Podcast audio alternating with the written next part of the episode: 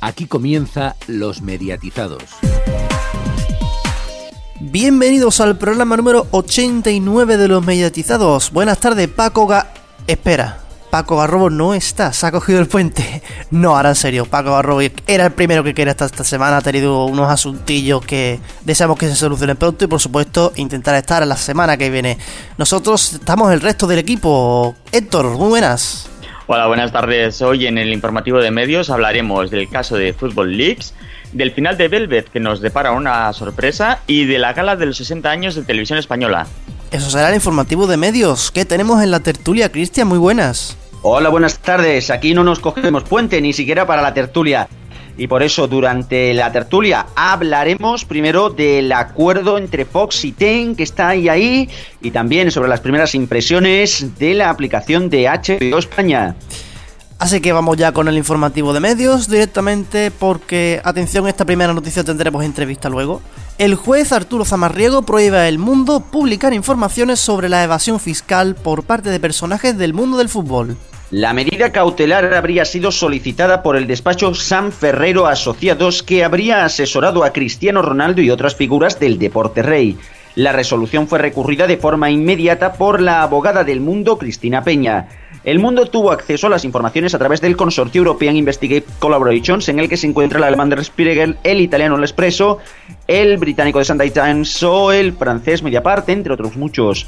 Todos ellos publicaban este pasado sábado el resultado de esta investigación pero solo en España ha ocurrido que un juez decida la prohibición preventiva de la difusión. Según la denuncia, las informaciones se habrían obtenido tras un ataque informático a San Ferrero, aunque desde el rotativo español se afirma que se han examinado más de 18 millones de documentos provenientes de decenas de fuentes. Tras el informativo de medios hablaremos con Paula Guisado, una de las periodistas que ha desvelado todas estas informaciones en el mundo. Seguimos, a media se vuelca con el final de Velvet e incluirá escenas en directo en su último capítulo. El próximo 21 de diciembre Velvet llega a su fin tras cuatro temporadas y lo hará por todo lo alto, ya que algunas escenas del capítulo final se realizarán en directo desde varias localizaciones en la ciudad de Madrid. A lo largo de todo el día, la programación de los canales de A3 Media se verá salpicada por la emisión de este capítulo final, con menciones en los informativos, con conexiones desde los lugares escogidos para las escenas en directo y con un programa especial del hormiguero que contará con varios de los actores protagonistas de la serie.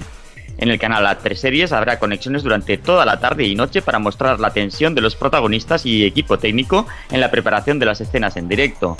También habrá conexiones en directo en La Sexta, en Más Vale Tarde y con guiños desde Zapeando. En la web también se llevará a cabo un amplio seguimiento del evento con entrevistas, infografías, concursos, encuestas, etc. Tras el final de Velvet, en A3 Media ya tienen preparado el estreno de Pulsaciones, el rodaje de la Catedral del Mar y la tercera temporada de Allí Abajo. La Comisión Nacional de los Mercados y la Competencia multa a Televisión Española por exceso de autopromociones. La CNMC ha multado a la cadena pública al pago de 203.508 euros por superar el límite de tiempo de emisión de autopromociones, ya que la norma establece que la emisión de estos espacios no puede superar los 5 minutos por hora de reloj y según la investigación de la CNMC, las infracciones se habrían observado tanto en la 1 como en la 2 durante el pasado mes de marzo se abre un periodo de 15 días para que la cadena pública presente alegaciones y de 6 meses para tramitar el expediente. La gala 60 años de televisión española se grabará el lunes 12, pero se emitirá más adelante. La gala del 60 aniversario de Televisión Española estará coproducida por Jace Music y por la cadena pública. Se grabará el lunes 12 de diciembre en el recinto del Madrid Arena, pero no se emitirá en directo por la primera cadena, sino que se programará durante las fiestas navideñas, según informa el televisero. Para su grabación se contará con un amplio despliegue de medios propios, con el desplazamiento de una unidad móvil HD de 16 cámaras, la utilización de dos cabezas calientes, dos cámaras robotizadas y una grúa cenital. La Corporación Valenciana de Medios de Comunicación blinda el 35% de la emisión a obras de productoras valencianas. La propuesta de mandato marco que el Consejo Rector de la CVMC ha aprobado este miércoles pone énfasis en la promoción de la lengua y cultura valencianas y en la recuperación del sector audiovisual que quedó muy tocado tras el cierre de RTBB hace ahora tres años. El valenciano será la lengua vehicular y el 35% de las producciones corresponderán a productoras autóctonas independientes para cumplir con la misión de reflotar el sector. Además, también se hace hincapié en la promoción del espacio comunicativo propio del ámbito lingüístico, es decir, el compartido con Cataluña y Baleares. Seguimos con más asuntos. Este viernes Netflix estrena la segunda temporada de, de la serie Madres Forzosas y de la serie mexicana Club de Cuervos. Asimismo, también se ha anunciado para el próximo 23 de diciembre un episodio especial de Sense8 previo al estreno de la segunda temporada el 5 de mayo de 2017 y además a partir del próximo martes se abrirá para abonados a esta plataforma en España la tercera temporada de Orange is the New Black. Twenty ofrece por Navidad 4 gigas de navegación y llamadas ilimitadas por voz digital al precio de 14 euros al mes durante 6 meses. Esta oferta será válida para clientes y también para nuevos clientes y se suma a la tarifa ofrecida por Navidad por Amena. Eh, en esta contiene 4 gigas de navegación y 100 minutos de llamadas por 14,95 al mes.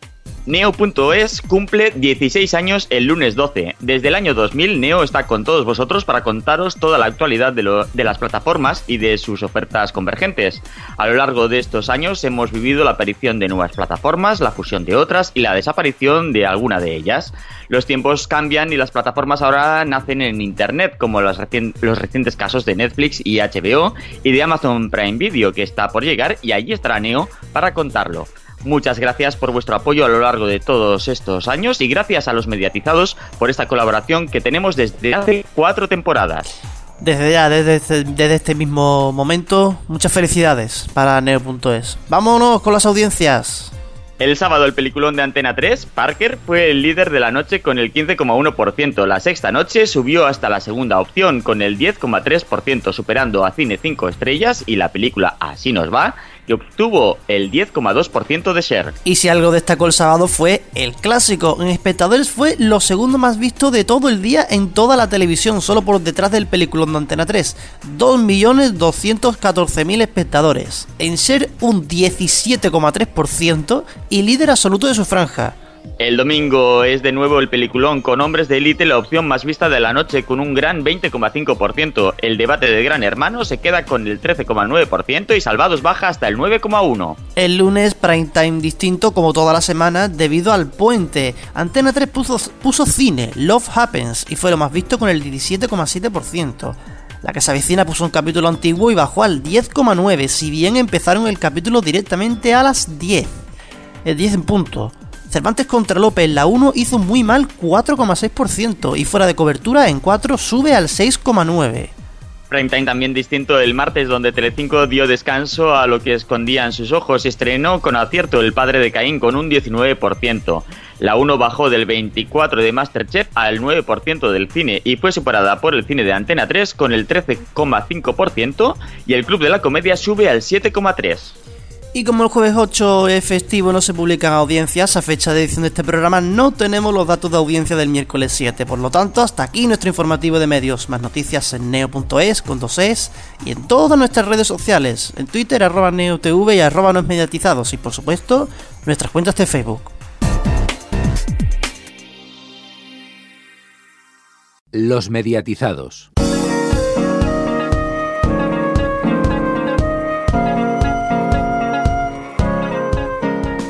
Bueno, vamos ya con la entrevista de esta semana y es que tenemos a una de las protagonistas de la noticia con la que hemos abierto el informativo de medios y es que el juez de Madrid, Arturo Zamarriego, ha prohibido al diario El Mundo y a su director Pedro García Cuartango, al que amenaza, ojo, con penas de hasta 5 años de cárcel, la difusión de la información de alcance mundial relacionada con el llamado Football Leaks y la evasión de impuestos por parte de personalidades del mundo del fútbol. Hablamos con Paula Guisado, redactora del Mundo que junto con su compañero Javier Sánchez ha trabajado junto a los medios internacionales de toda Europa en el escándalo al que se le ha llamado Football Leaks. Muy buenas tardes, Paula. Hola, buenas tardes. En primer lugar, felicitados por el trabajo realizado, eh, una gran investigación de la que todo el mundo habla estos días. Muchas gracias. Eh, ¿Cuánto tiempo lleva el consorcio trabajando en esta investigación sobre Football Leaks? Bueno, el trabajo, digamos, conjunto de todos los medios empieza en abril de, este año, en abril de 2016, pero desde antes el diario Mario alemán de Spiegel ya llevaba un tiempo eh, trabajando en, contactar con, la persona que finalmente compartiría estos datos con nosotros. Entonces, ha sido el diario Spiegel, digamos, el que ha dirigido todo lo que es el consorcio. Sí, ellos son quienes, quienes obtienen los datos y bueno, forman parte de, esta, esta red de periodismo de investigación europeo, EIC, eh, en la que también eh, participa el mundo y bueno, básicamente se encuentran con una cantidad ingente de, documentos y entienden que esto es, un trabajo que hace falta hacer en equipo y por eso involucran a toda la red y a partir de abril pues pues entramos 12 medios eh, a trabajar. Bueno, no exactamente todos en abril, pero vamos entrando paulatinamente y, hasta que por fin publicamos el día 3 de diciembre. Y bueno, ¿cómo os, os, conseguís coordinar todos? Porque sois efectivamente, como estabas diciendo, en muchos medios de toda Europa. Bueno, eh, la coordinación la lleva Stefan Candea, que es, eh, es, un periodista rumano, pero que trabaja en, en Alemania, y él se encarga de hacer, eh, bueno, que las cosas fluyan entre todos los medios. Luego, dentro de cada medio hay una, hay una persona, digamos, un enlace, que es quien se encarga de estar en contacto con la red y con el medio. En este caso, en el mundo soy yo, y lo que lo que hacemos es pues tener unas reuniones semanales. Todos los viernes nos reunimos y hablamos en este caso llevamos ya muchos meses hablando de Football League pero la idea es que en cada en cada ocasión pues tengamos una, una reunión para no perder el contacto para que haya eh, digamos una fluidez en, en, en la relación entre la red Sí, estos días, además de, por supuesto, toda la bomba informativa que ha supuesto toda esta noticia, también ha sorprendido bastante las medidas que ha pretendido imponer el juez Arturo Zamarrigo, que quería que dejáis de publicar, no solamente vosotros aquí en España, sino incluso en toda Europa, se dejase de publicar toda esta información. Sí, la verdad es que ha sido una medida que nos ha sorprendido a todos. Eh, a nosotros aquí en el mundo la primera vez que la que tuvimos noticia, que fue antes de haber publicado nada, y después cuando cuando supimos que había intentado mm, extender esta noticia a los a los 12 miembros de, de la red. Eh, es algo creo inaudito. Desde luego todos los, los socios de la de la red de investigación eh, están muy sorprendidos de que haya un juez que, que esté intentando realmente hacer este tipo de prohibición. Bueno, por lo que estamos viendo estos días, vosotros vais a seguir defendiendo vuestra libertad de información y seguís publicando sobre este tema. Sí, bueno, nuestro director ha tenido eso muy claro desde el principio, que este era un trabajo eh, de investigación relevante que debía conocerse y que y que el medio lo iba a publicar. No sabíamos de qué manera hasta que hasta que se estableció finalmente la estrategia legal, que era mm, fundamentalmente esta, decir eh, lo importante que es lo que estamos publicando y que el derecho a la información prevalece sobre, sobre una, un intento de, prohibición previa. Efectivamente, y en los próximos días seguiréis publicando cosas al respecto sobre este asunto, sobre el Football Leaks. Por supuesto, esto acabamos de empezar, es la llevamos eh, cinco días creo, eh, pero pero vamos a estar publicando durante tres semanas, porque bueno, lo que tenemos son muchísimos documentos que cuentan unas historias eh, que solo acabamos de empezar a contar sobre el sobre el mundo del fútbol. Sí, sí, sí, me imagino que, poner un poco de orden y organizados con toda esa información que tenéis tiene que ser también un poco complicado y os tiene que estar llevando mucho tiempo. Sí, nos, ha llevado mucho tiempo y nos sigue llevando porque, bueno, ahora ya estamos publicando eh, nosotros en el mundo todos los días, en los medios, pues eh, según un poco su periodicidad, pero desde luego el, trabajo que hemos hecho de estos meses eh, se continúa, continúa estos días ahora ya eh, metidos en la publicación y es un trabajo además que hay que hacer con una precisión enorme porque no, no podemos olvidarnos de que, bueno, de, que tenemos que ir eh, con, con, lo que podamos eh, verazmente y no, no intentar contar cosas de las que no estamos seguros o que, o que no podemos demostrar. Pues Paula, muchas gracias por atendernos y mucha suerte con el con todas vuestras publicaciones y si bueno y que si, sigáis publicando y, que sigáis trabajando y bueno y que todo os vaya bien. Muchas gracias. Espero que os gusten también las historias. Las seguiremos, sin duda alguna. Gracias. Hasta luego. Bueno, un saludo. Hasta luego. Muchas gracias, Paula Guisado. Y bueno, Alfonso, si quiere, coméntanos un poco más en plan explicar qué ha sido eh, todo esto del Fútbol Leaks. Bueno, pues hay que decir que es una investigación que llevan a cabo medios de comunicación de toda Europa, dirigidos por el Der Spiegel alemán, pero bueno, también está el Expreso de Italia, el Sunday Times del Reino Unido, Mediapart de Francia y otra serie de medios de Bélgica, Portugal, Dinamarca, Países Bajos, Austria, Serbia y Rumanía, eh, y aquí en España el diario El Mundo, que han destapado un escándalo de de los futbolistas que no declaran Hacienda. Eh, bueno, aquí por supuesto se está publicando de varios jugadores del Real Madrid, sobre todo de Cristiano Ronaldo, pero es de esperar que como es un consorcio internacional incluso salgan nombres de otros países y, bueno y, y ahora pues eh, en los próximos días pues seguirá publicando el mundo informaciones al respecto. Sí, habrá más, futbolistas porque el principal implicado es Jorge Méndez. y ese hombre lleva el que más futbolistas lleva del mundo, diría. Sí, efectivamente. Jorge Méndez es posiblemente el, el representante de jugadores más famoso del mundo. Suelen hablar bien. Bueno, tiene sus su gente que habla bien de él y su gente que lo critica a muerte. Esto es como mm. todo en la vida.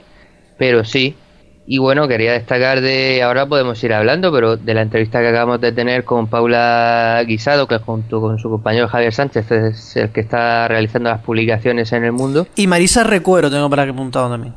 Es verdad, tienes toda la razón. Son los que están, son de deportes y de investigación que están sacando todo, todo este tema. Y estaban diciendo, bueno, eso, eh, Paula nos ha destacado en la entrevista que, que aunque Der Spiegel empezó antes, pero prácticamente todos los miembros del consorcio llevan desde abril trabajando, o sea, estamos hablando de, de, desde abril, pues ocho, ocho meses, nada menos de investigación. O sea, que es una investigación que les lleva mucho tiempo porque imagino que tendrán, pues, muchos datos. Sí, recuerda así un poco a la, a la, de los papeles de Panamá, mucho tiempo detrás, muchos periódicos unidos en un consorcio para realizar esta macro investigación, lanzarla todos a la vez y un dato curioso, no sé si sabe por qué ha sido ese día exactamente, es que lo publicaron el día del partido Barça-Real Madrid, el día del clásico.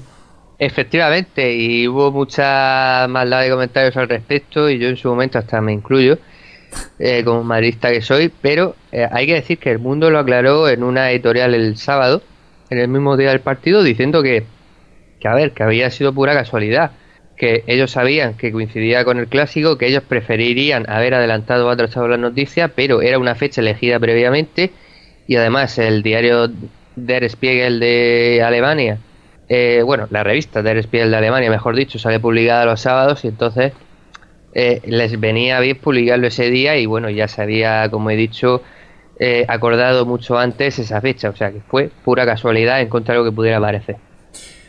Pues sí, ahí está la casualidad, entre comillas. Y bueno, antes de parar un minutito y seguir con más asuntos que tenemos por ahí pendientes, déjame que me ponga, que me ponga un momentito en modo mini editorial o modo sermón, como hacíamos antes. Que lo reconozco, yo también soy del Madrid, pero a mí el fútbol no me da dinero. Lo que me da dinero es que Cristiano Ronaldo pague sus impuestos. Y que Messi pague también sus impuestos. Y que, y que lo publiquen y que los periodistas lo saquen y que los españoles lo sepamos. Y ahora resulta, además, resulta que para algunos la noticia destacable no ha sido que esto lo hayamos sabido y que unos jóvenes periodistas de investigación lo hayan sacado junto con otros medios extranjeros. Para algunos la verdadera noticia destacable es que programas como el chiringuito no hablen de lo de Cristiano Ronaldo y sí hablen de lo de Messi. En lugar de saber que los dos mejores futbolistas del mundo, uno de cada equipo, los dos nos han defraudado impuestos a los españoles. Y aquí lo dejamos, volvemos en un minutito con más asuntos. Los mediatizados.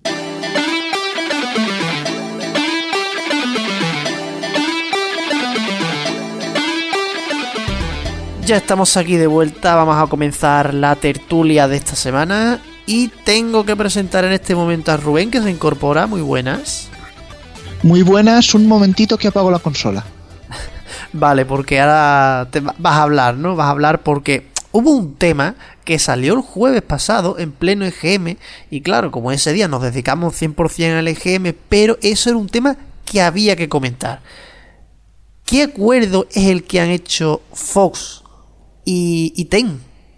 ¿Qué han hecho o qué no han hecho? Porque realmente no está confirmado por ninguna de las dos partes no es oficial en absoluto. La noticia saltaba y además eh, los primeros indicios venían de uno de esos famosos confidenciales de la red, pero parece que el tema tiene visos de ser verdad, porque prácticamente la producción propia del canal de Secuoya se ha parado en seco.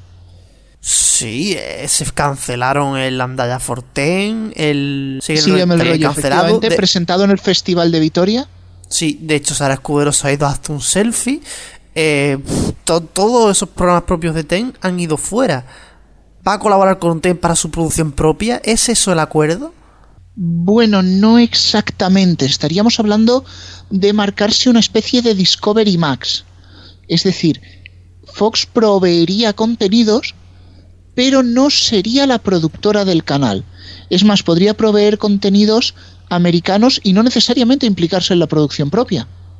O sea, para, lo, para el resto de la parrilla, para lo, para lo factual. Fox tenía factual, ¿verdad? Sí, de hecho, el, digamos que de lo poco que ha llegado hasta aquí, las Kardashian ha sido lo más exitoso, pero recordemos que en Estados Unidos sí que se tira de ese contenido. Fox allí es una generalista al uso, como aquí pueda ser Antena 3 o Telecinco. Mm, Diestro Alfonso quiere comentar algo sobre, sobre esto, sobre este acuerdo o no acuerdo, no sabemos qué. Hombre, buenas tardes a todos. Pues sí, la verdad es que ha sido un, un acuerdo sorprendente, porque nada hacía, bueno, si es que realmente se acaba confirmando, porque realmente nada hacía presagiar este acuerdo, pero puede ser desde luego una cosa interesante que TEN incorpore contenidos de Fox a su programación que no acaba de arrancar. Eh, sí que ha tenido algún contenido ahí medio medio, pero bueno, pero siempre eh, una, una gran multinacional como Fox pues siempre le puede dar contenidos que puedan atraer al espectador y darle un poquitín de mayor audiencia a, a Lo que no sé ya, ahora sí que habría que eh, preguntarle, es eh, a Fox si solo van a ser factuals o de camino va a caer algún programa en plan, bueno, o alguna serie de televisión en un momento dado. Recordemos que Fox International Channels, aparte de producir alguna que otra serie, porque ha producido alguna que otra serie, también tiene los derechos de alguna por ahí. O sea, puede, puede caer algo interesante. La cosa está, el que espere desde luego ver Fox como el Fox de toda la vida, con sus 37 horas de los Simpsons y 25 de, de Bones, pues yo creo que, que va, va, mal, va mal porque desde luego ese no es el camino. Bueno, 25 de Bones y 27 de, de Navy y Los Ángeles, que también la pone mucho. Y, bueno, sobre todo pues será, pues quizás sea la versión de Fox Live en TDT. Otro canal más factual, como si ya no hubiera suficientes en una TDT que, en mi opinión, está cada vez siendo más de baratillo. Bueno, yo quiero profundizar en ir un poco más allá de lo que ha comentado Diestro. Y es que realmente hay, los juegos se han llenado de rumores, el de Neo no ha sido una excepción. Y vayamos descartando, por ejemplo, que el propio Canal Fox pasara a emitir en abierto es harto improbable, va demasiado bien en pago. Fox Live podría ser, pero tendría que renunciar a gran parte de su programación, sobre todo a las series, está difícil. Resucitar Fox Crime se ha hablado mucho, pero yo no lo veo, porque realmente si Fox quisiera entrar al mercado en abierto, probablemente no utilizaría su propia marca Fox. Quizás tiraría por hacer algo como en Reino Unido, que ha alquilado un slot que se llama Your TV. No se menciona para nada el, el, el nombre de Fox. Y básicamente es un canal de factual y todo de factual de crimen. Y es muy sorprendente porque un nombre tan general como Your TV, tu televisión, y lo han llenado a factual de crimen, no, uno no identifica una cosa con la otra. Es más, incluso podría mantenerse el nombre de TEN, que realmente no, no se haga uso de la marca Fox. Podrían caer series, podrían caer factuals, podrían caer películas, podrían caer muchas cosas. Y quizá mantener un nombre general como el de TEN podría ser interesante de cara a decir, hago lo que quieras con este canal factual de crimen que en estos momentos a Dickies le funciona bastante bien y no hablemos ya de crímenes imperfectos en la sexta. Sin embargo... Tiene que ser... Perdón, perdón, Rubén. Diestro tú. Nada, es un pequeño detalle, que tiene que ser posiblemente el programa más exitoso, de la, por lo menos el, de los que más tiempo lleven y de los que más veces han echado los episodios. Es espectacular, vamos. Bueno, y en la madrugada de Mega, ¿eh? no, no, no, no nos olvidemos. Bueno, el, el, cuarto y mitad de Crímenes Imperfectos sale muy rentable. Lo cierto es que no solo se habla de Fox, porque eh, ha surgido otra corriente también en la rumorología de Internet. Esto pasa cuando no lo oficializas, que los rumores empiezan a correr, que comenta que va a haber un acuerdo de alquiler o de colaboración de contenidos en, al nivel que pueda ser Discovery Max o D-Max ahora, pero no sería Fox, sería Viacom. ¿Vosotros, compañeros de la mesa, cómo lo veis? ¿Os lo creéis? Mm, Viacom, para, el, igual que Paramount, eh, Nickelodeon, no sé. Hombre, lo que sí parece por los rumores que hay de un sitio y de otro es que TEN estaría negociando o ha estado negociando con, posibles socios por ahí. Parece que lo más probable sea Fox, pero ha habido más, más negociaciones y eso es porque Ten quiere tener un compañero de viaje y un compañero de viaje que le dé unos contenidos interesantes para reforzar su programación. Sí, porque de hecho la programación de, de TEN es entre poco y nada, realmente. Yo creo que se gastaron todo el dinero en fichar a Carlos Jean cuando la promoción, porque el resto yo no sé dónde ha ido.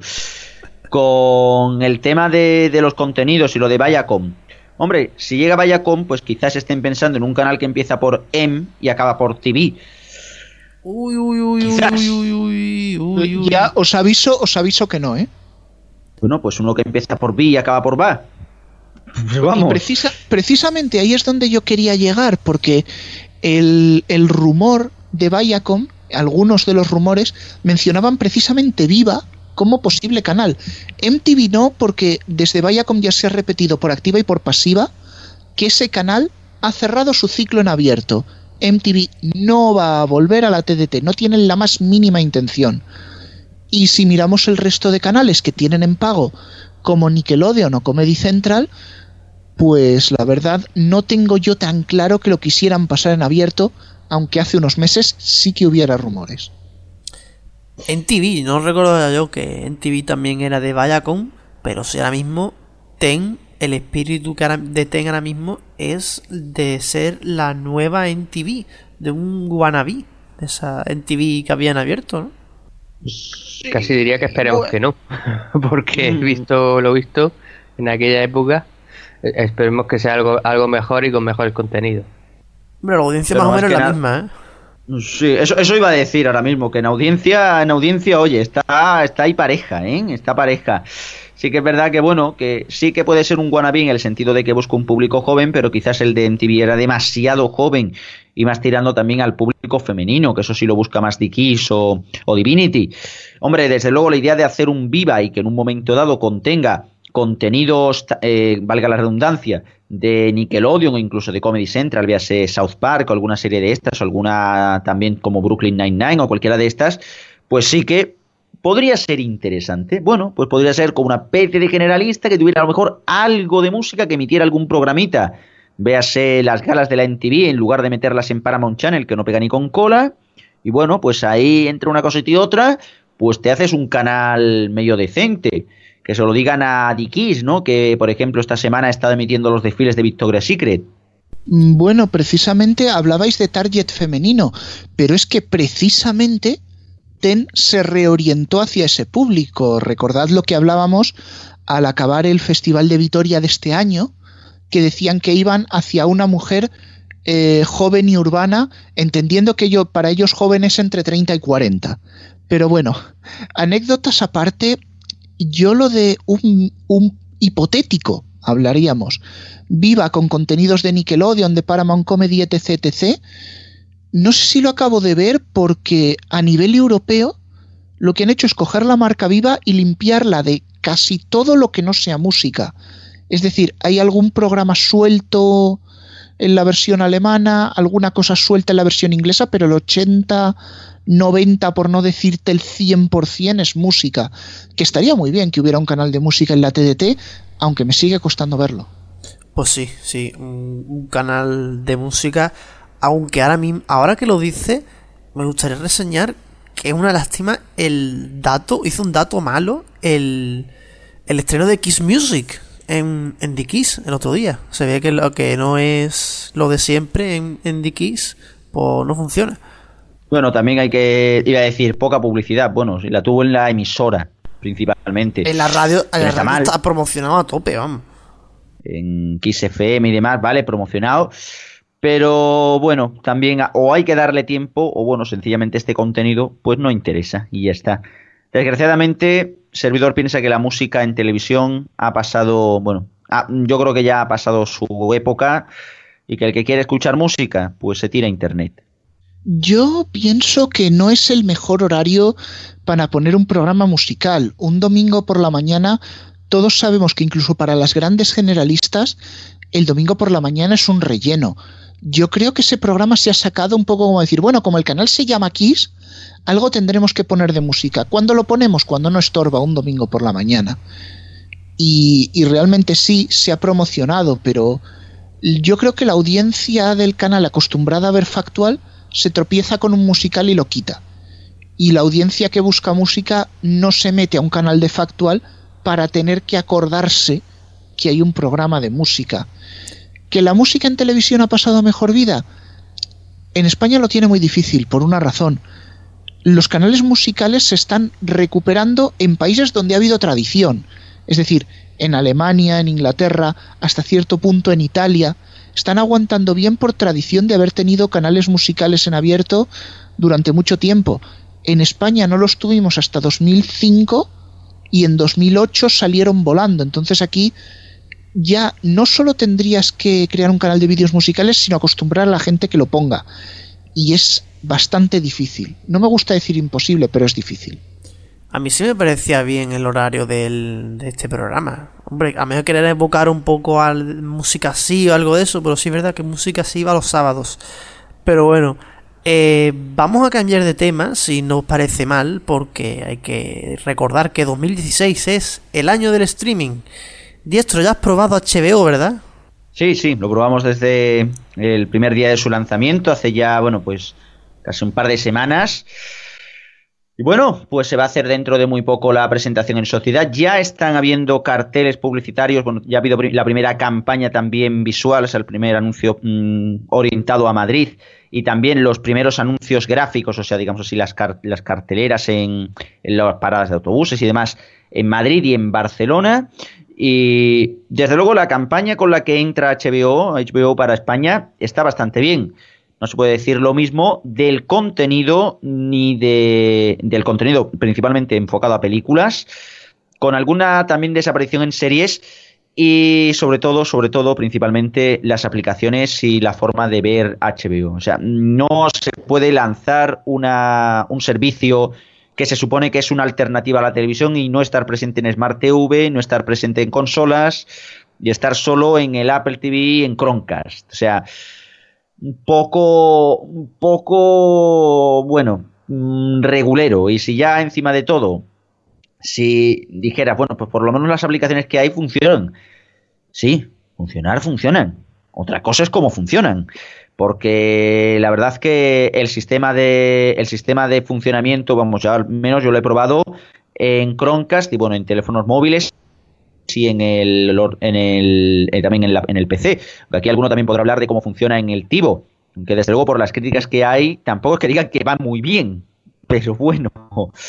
Así que en el general, pues se puede decir este estreno, en mi opinión, ya habría que profundizar, profundizaremos ahora un poquito más adelante, de, mm, de decepcionante. Sí, sí, sí, estoy absolutamente de acuerdo eh, con, lo que ha dicho Diestro. Yo además lo he probado con, con el Tivo y, efectivamente la aplicación va muy lenta en el Tivo.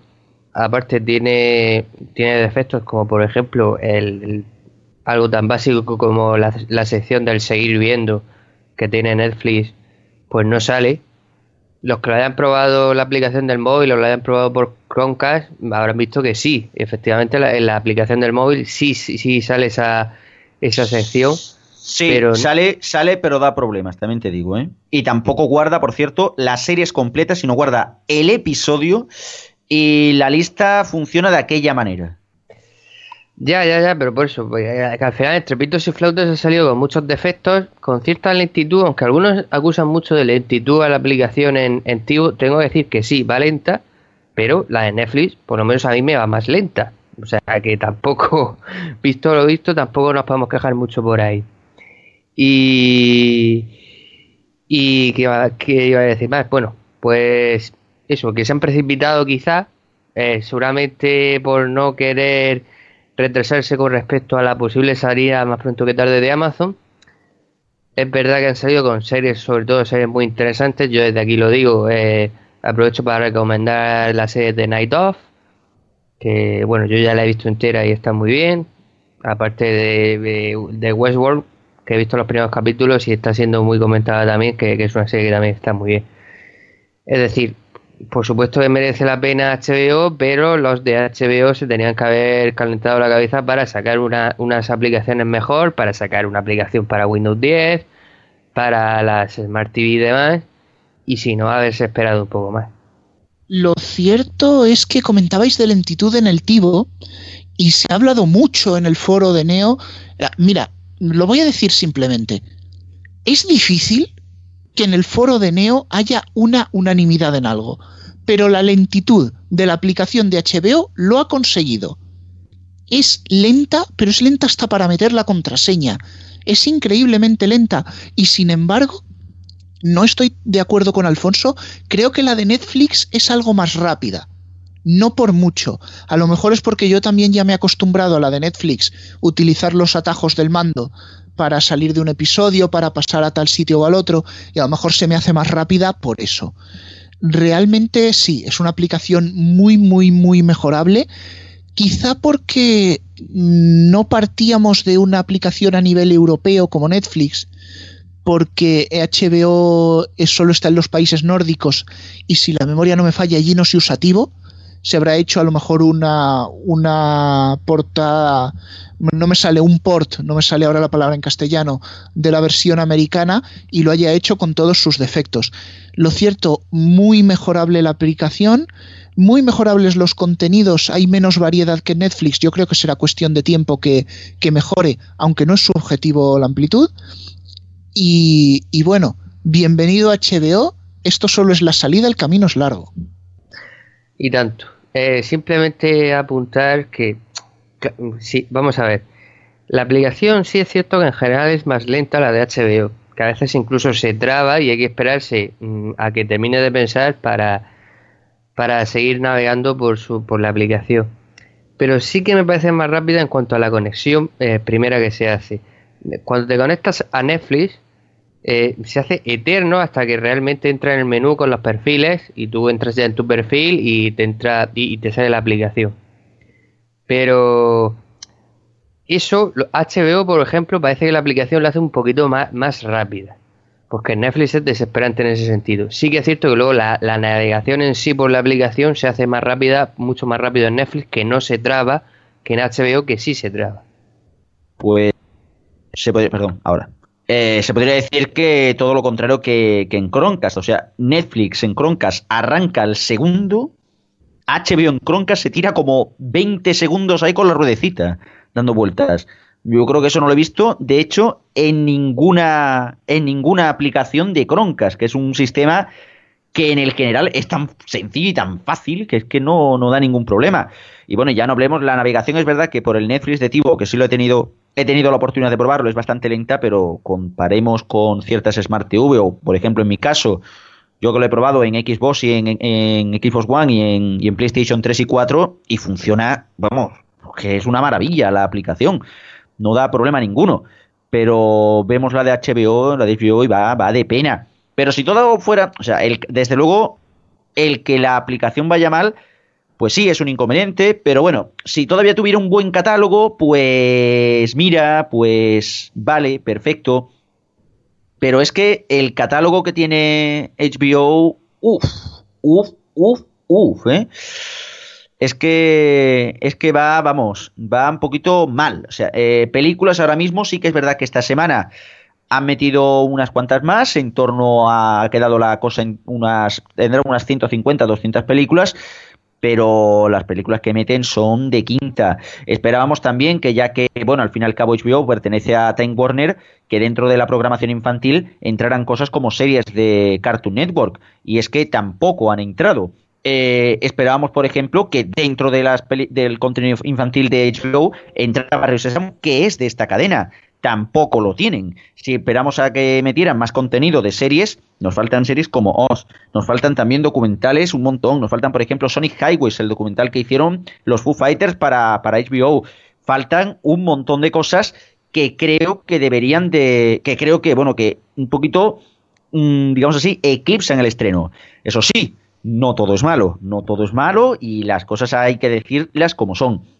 El que se tenga la serie emitida prácticamente desde su estreno en Estados Unidos, el que la serie se vea mayormente en alta definición, el poder disfrutar de series tan buenas, la verdad, tan buenas que todavía no han llegado a España y que de hecho se emitirán solo en exclusiva, como es el caso de Westworld, Vinyl o The Night Of, y el poder disfrutar de todas las series, capítulo tras capítulo y series, algunas maravillosas, pues, hombre, también, no todo es malo, no todo es malo por suerte en HBO.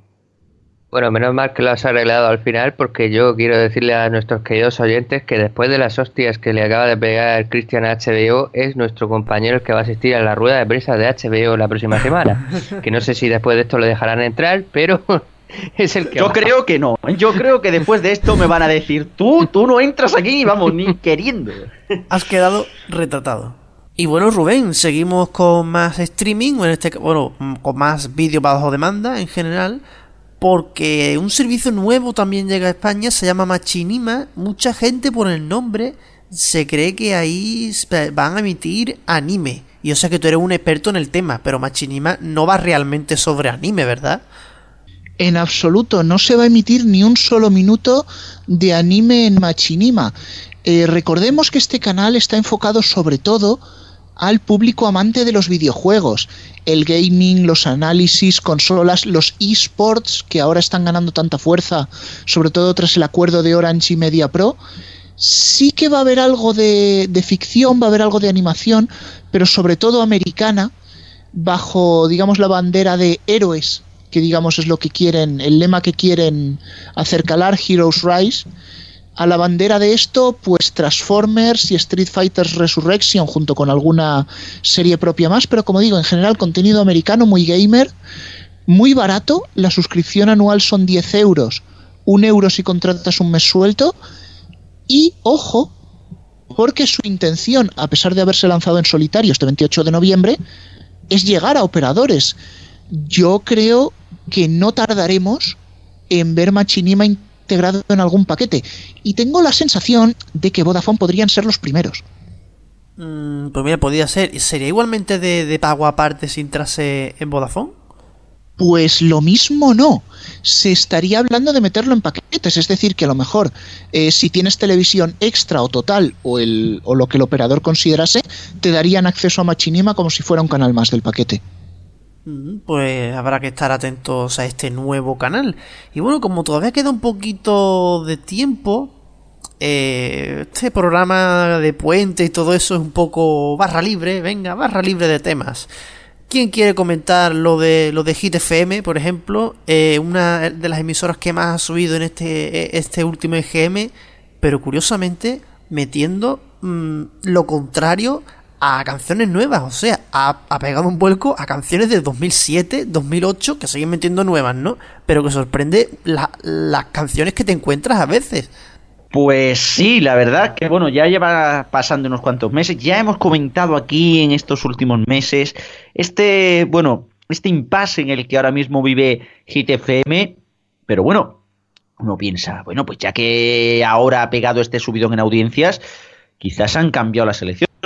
No, no, no, no, no, no, no, no, ni mucho menos. La cosa sigue siendo igual. Es como coger un disco de hace cuatro. Esto de que tú, por ejemplo, estás en el coche y empiezas a buscar entre la guantera los discos que tienes antiguos y encuentras grandes éxitos de 2012. Lo pones y es Hit FM. Tal cual. O sea, es como poner, bueno, es como viajar al pasado, a no no muy al pasado, pero al pasado al fin y al cabo. O sea, sería una mezcla entre M80, Megastar y, un poquito de máxima reserva. una, una, cosa un poco extraña, desde luego, lo que acaba siendo Hit FM. ¿Cambiará esto con el nuevo año? Yo espero que sí, porque mm, desde luego este EGM pasado le ha dado unas alas a la emisora que yo creo que no se esperaban, no se esperaban ni el director, no se esperaban ni Baró directamente este, este dato. Así que, bueno, cuanto menos ha sido interesante este cambio. Habrá que ver qué es lo que ocurre en los próximos meses. Coincido con Diestro en que probablemente ni siquiera el director de Fórmulas de X se esperaba esta subida y es que realmente para la audiencia que tenía que oscilaba en torno a los 175.000 miles arriba, miles abajo, habían menospreciado la emisora, es decir, toma estas canciones, rellénala como puedas, que no te cueste mucho y para adelante. Yo creo que han recogido, y lo comentábamos en el especial EGM, han recogido audiencia de Megastar y ahora tienen que conseguir fidelizarla. Creo que este dato tendría que ser una llamada de atención a las altas esferas en Kiss y decirles, oye, Hit existe, si ponéis un poco de esfuerzo, lo mismo sacáis algo bueno. Puede ser, aunque también te digo que eso de escuchar oldies, pero de hace pocos años, tiene su público. ¿No lo hizo acaso 40 cuando pegóse subidón hacia arriba después del Virus Kiss? Ahí lo dejo. Y bueno, mm, un último tema. Rubén me lo tiene apuntado por ahí, ya el último, pero es solo una mención, ¿no? Bueno, sí, simplemente reseñar, lo hemos dicho en Neo, pero creo que puede tener su importancia que el nuevo Ispasat 36, es decir, el nuevo satélite de la flota Ispasat no va a estar coposicionado con los Ispasat de siempre, ya está en la base esperando lanzamiento. Sin embargo, todo el mundo tranquilo, el lanzamiento va a ser en el próximo mes de enero, ya en 2017, y va a ser un satélite que por la pinta que tiene y sus características técnicas va a ser más de uso profesional que para recepción directa al hogar. Lo más destacable es que podrá reconfigurar sus haces de cobertura en pleno vuelo con una simple orden desde tierra. Así que nada, todos tranquilos, vamos a calmarnos y se acabó el tiempo. Rubén, hasta la semana que viene, nos vemos. Nos escuchamos. Diestro lo mismo, hasta la semana que viene. Adiós. Alfonso, la agenda, vamos con ella.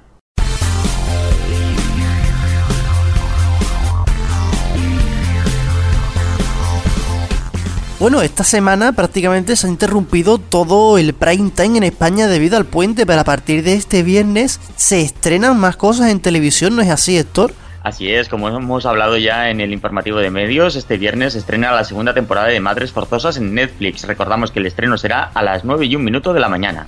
También este viernes Calle 13 estrena la decimoséptima temporada de Ley y Orden, Unidad de Víctimas Especiales. Se, trata de una temporada de cambios y transición para la unidad de víctimas especiales. Las historias de la temporada están pegadas a la actualidad. De hecho, el arranque está basado en el caso de Robert Darst, sobre el que se hizo el muy comentado documental de Jinx. Otros episodios se inspiran en las acusaciones hacia Bill Cosby o la historia de Caitlyn Jenner.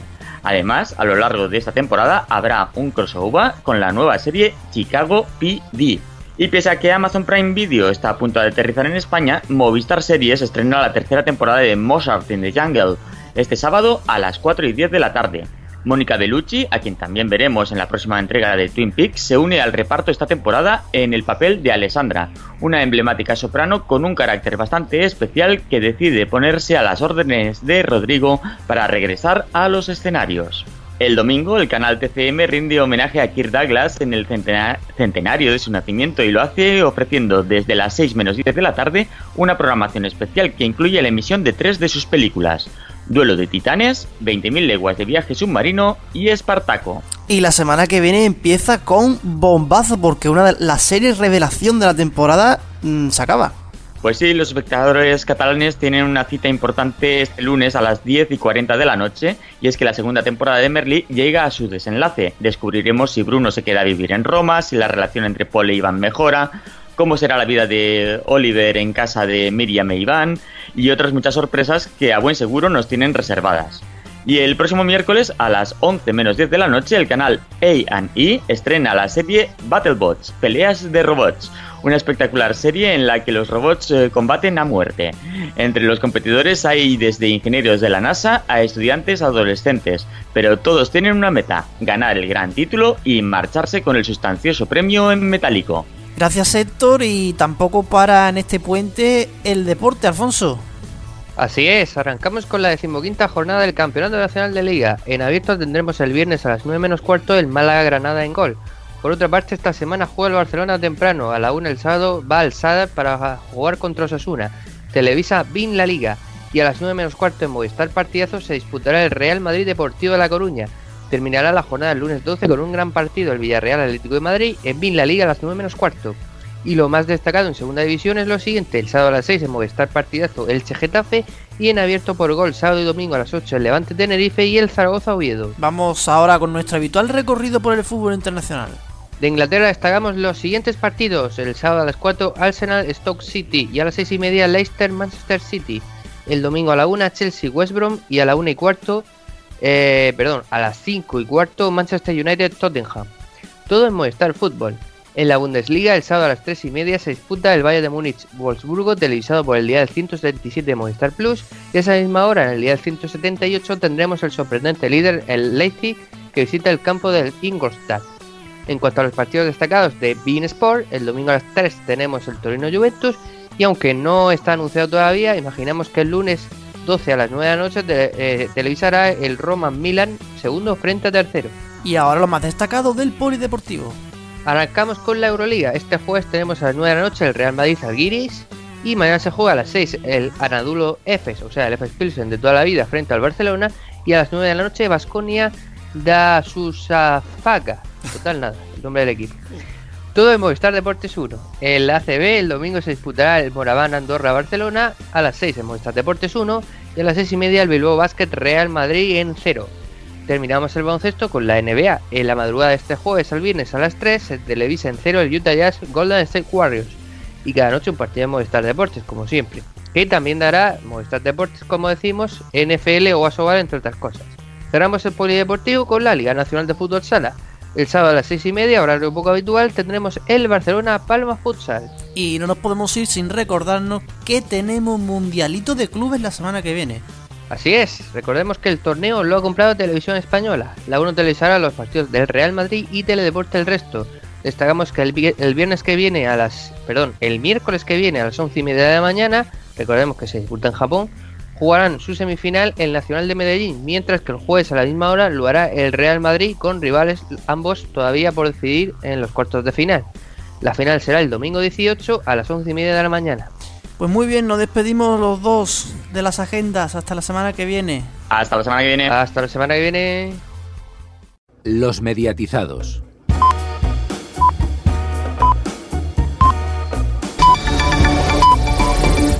Señoras, señores, me alegro. Buenos días. Hola, Pepa, buenos días. Buen día, Cataluña. Buen día. Estamos de enhorabuena. El liderazgo de la cadena SER es incontestable. COPE apunta al liderazgo de la radio española con 2.631.000 oyentes y sube en sus principales programas. La cadena SER encabeza una vez más el ranking de audiencia de la radio española. Onda Cero es la única radio generalista que crece en el último estudio general de medios. La cadena SER suma 4.267.000 oyentes que la escuchan a diario de lunes a viernes. Más de 1.600.000 oyentes más que la cadena COPE, que es la segunda en el ranking de la radio hablada. Según la tercera ola del EGM, 6 millones de oyentes escuchan a diario las distintas emisoras del grupo COPE, que es el segundo grupo de radio en España. La tercera es Onda Cero, con 2.012.000 oyentes, menos de la mitad que la SER. La cadena de A3 Media Radio suma 163.000 nuevos oyentes, situándose por encima de los 2 millones de seguidores diarios. Y la cuarta posición en el ranking de audiencia la ocupa Radio Nacional de España, con 1.208.000 oyentes, 3 millones menos que la SER. En el caso de Radio Nacional de España, la audiencia queda ligeramente por encima del millón doscientos mil oyentes. Manu Carreño ha arrasado en la noche deportiva de la radio española. El larguero de la cadena SER es más líder que en el último EGM, con 1.020.000 oyentes cada noche. José Ramón de la Morena, con el transistor de Onda Cero, ha sumado 372.000 oyentes, 650.000 menos que Carreño. Gran éxito también del programa El Transistor de José Ramón de la Morena, que llega a Onda Cero duplicando la audiencia de su franja con respecto a la ola anterior. En total, cada noche 372.000 personas sintonizan con De la Morena. Hoy por hoy mantiene prácticamente los mismos resultados de la oleada anterior. Su liderazgo, vuestro liderazgo, es indiscutible. El referente de las mañanas, Carlos Herrera, convierte a Herrera en COPE en el único programa de esta franja que aumenta su audiencia hasta rozar los 2 millones de oyentes. Este programa, más de uno, con Carlos Alsina y Juan Ramón Lucas al frente, tiene la confianza diaria ya de 1,2 millones de oyentes que nos eligen para pasar la mañana y estar informados. En las jornadas deportivas del fin de semana, la cadena SER también es líder. En el tramo horario, desde las 3 de la tarde hasta la una y media de la madrugada, la cadena SER suma 1.656.000 oyentes los sábados y 2.110.000 los domingos. Esto significa 200.000 oyentes más que la COPE los sábados y 670.000 más los domingos. Tiempo de juego bate récords el fin de semana superando a su principal competidor y los sábados se convierte en líder con 1.453.000 oyentes. A éxito deportivo también en el fin de semana Radio Estadio con Ares y Javier Ruiz Taboada Es el único gran programa deportivo del fin de semana que crece en tanto en su edición del sábado como en la del domingo. Gracias, gracias a ustedes sobre todo, gracias a todos. Solo les podemos decir gracias por confiar a diario en los referentes de la radio española. Nosotros vamos ahora a lo nuestro, a trabajar.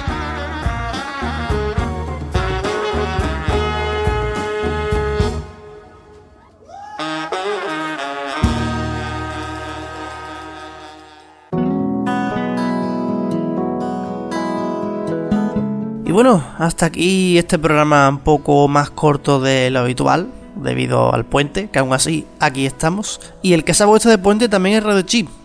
Bueno, al menos su micro, eso nos cuenta. Vaya liada. En fin, tampoco hay carta esta semana, lo escucharemos la gran Radio Chip la semana que viene.